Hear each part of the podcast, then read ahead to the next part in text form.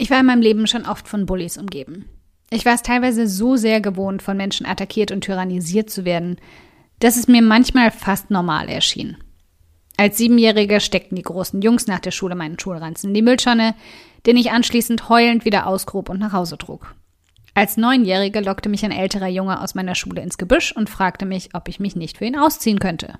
Als 14-Jährige und als neu zugezogene in der Schulklasse attackierte mich die coole Gang monatelang mit verletzenden Schimpfworten, bis sie sich das nächste Opfer suchten.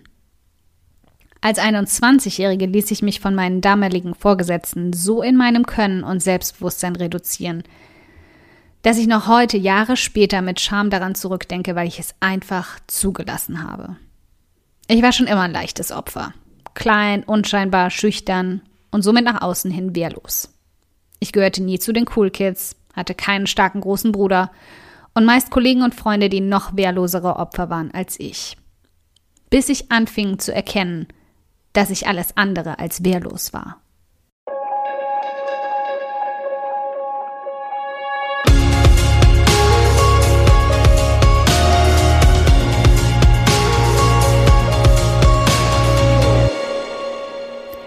Hi, ich bin Karina, Gründerin von Pink Kompass um 180 Grad und der Feminine Jazz und teile hier im um 180 Grad Audioblog alles mit dir, was in meiner Selbstständigkeit funktioniert und was nicht. Wir knacken meine Strategien rund um Marketing und Mindset, denn Erfolg beginnt in deinem Kopf. Folge 103. Wen lässt du in deinen Kopf? Du entscheidest. Es dauerte seine Zeit, es zu merken und noch viel länger, bis ich mich traute, diese Waffe auch einzusetzen. Habe ich meine Schüchternheit schon erwähnt? Und ich endlich mit Mitte 20 erkannte, dass der Schlüssel dazu in mir selbst lag. Ich hatte eine Stimme und die Möglichkeit, sie zu nutzen. Die einzige, die mich jahrelang in die Opferrolle gedrängt hatte, war ich selbst. Als Kind hatte ich keine große Wahl.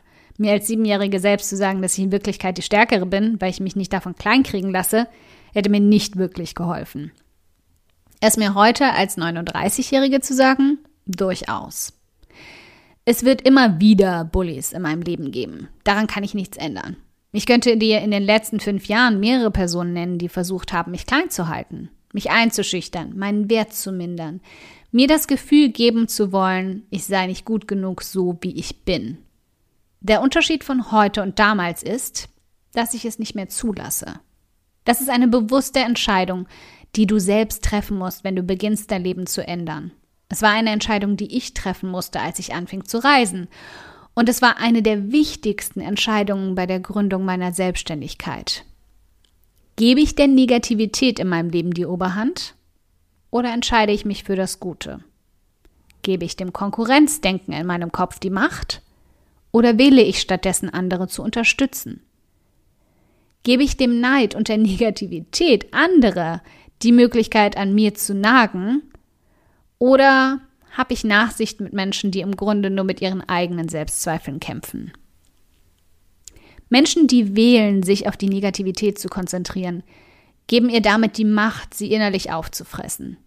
Du selbst hast die Wahl zu entscheiden, wie viel davon sie auf dir abladen können. Sie sind unzufrieden mit ihrem eigenen Leben und nicht einmal fähig zu sehen, dass sie aus Frust im Leben anderer picken, um sich mit ihrem eigenen Mangel nicht auseinandersetzen zu müssen. Sie lassen sich in deinen Kommentarbereichen aus, reden in Social Media Gruppen schlecht über dich oder werfen dir in E-Mails vor, du würdest sie ja nur kopieren. Aber du kannst selbst entscheiden, wem oder was du die Macht in deinem Kopf und in deinem Leben überlässt. Ob du dich verkriechst, weil es Menschen gibt, die es brauchen, dich zu reduzieren, um sich selbst Wert zu geben. Ob du an dir selbst zweifelst, weil sie dir diese Zweifel mit Gewalt in deinen Kopf pressen wollen. Ob du ihnen erlaubst, mietfrei in deinem Kopf zu leben. Menschen haben nur Macht über dich, wenn du sie ihnen gibst. Das gilt selbstverständlich nicht für Extremfälle, wenn deine körperliche Unversehrtheit auf dem Spiel steht oder sich Kritiker zu Stalkern entwickeln dann musst du dir die Oberhand mit Hilfe von außen zurückerobern. Aber in allen anderen Fällen kannst du nicht beeinflussen, wer schlecht hinter deinem Rücken über dich redet oder in deinem Kommentarbereich. Und das solltest du auch gar nicht. Dazu suchen viel zu viele Menschen gern krampfhaft das Negative. Und wenn sie es suchen, dann werden sie es auch finden. Ob es wahr oder subjektiv betrachtet ist, spielt dabei gar keine Rolle. Verschwende also deine Energie nicht damit, sie korrigieren zu wollen. Sorg lediglich dafür, dass es genug Gutes gibt, was andere zu deiner Verteidigung über dich sagen können.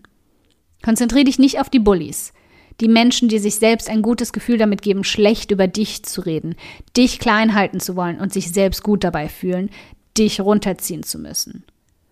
Konzentriere dich auf die Menschen, die dir den Rücken stärken, die dich unterstützen, die an dich glauben, die sich von den Bullies abwenden und sagen, ich stehe zu dir, ich stehe hinter dir, ich glaube an dich. Denn das sind die, die zählen. Ein dickes Dankeschön, dass du heute beim um 180 Grad Audioblog dabei warst. Und falls du noch mehr knackiges Marketingwissen oder Mindset- und Motivationskicks brauchst, schau auf podcast.um180grad.de nach weiteren Episoden oder direkt auf www.um180grad.de in über 100 hilfreiche Artikel rein. Wenn du eine Frage hast, die dir auf der Seele brennt und die du gern für eine Podcast-Folge vorschlagen möchtest, dann schick sie mir jederzeit an podcastwunsch.um180grad.de. Ich freue mich schon darauf.